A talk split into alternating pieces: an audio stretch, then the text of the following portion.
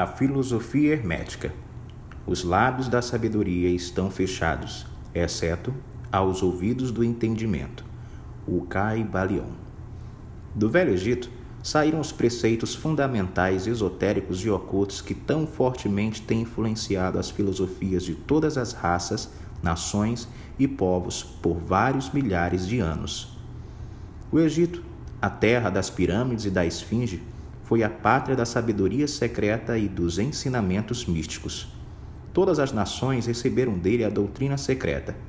A Índia, a Pérsia, a Caldeia, a Média, a China, o Japão, a Assíria, a antiga Grécia e Roma e outros países antigos aproveitaram lautamente dos fatos do conhecimento que os hierofantes e mestres da terra de Ísis tão francamente ministravam aos que estavam preparados para participar da grande abundância de preceitos místicos e ocultos que as mentes superiores deste antigo país tinham continuamente condensado.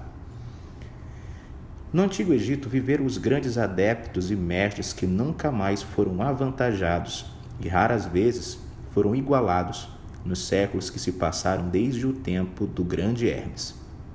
No Egito, estavam estabelecida a maior das lojas dos místicos.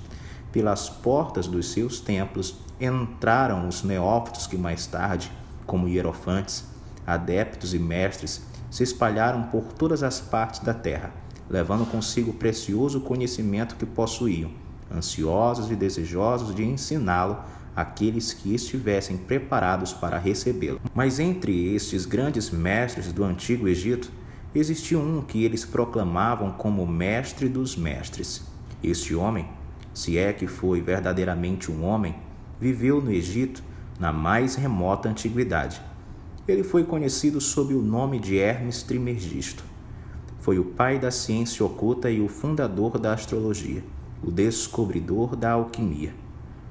Os detalhes da sua vida se perderam devido ao imenso espaço de tempo, que é de milhares de anos, e apesar de muitos países antigos disputarem entre si a honra de ter sido a sua pátria, o título Trimergisto significa o três vezes grande, o grande entre os grandes.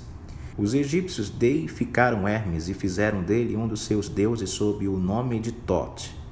Anos depois, os povos da antiga Grécia também deificaram com o nome de Hermes, o deus da sabedoria. Trismegisto, que significa o três vezes grande, o grande entre os grandes.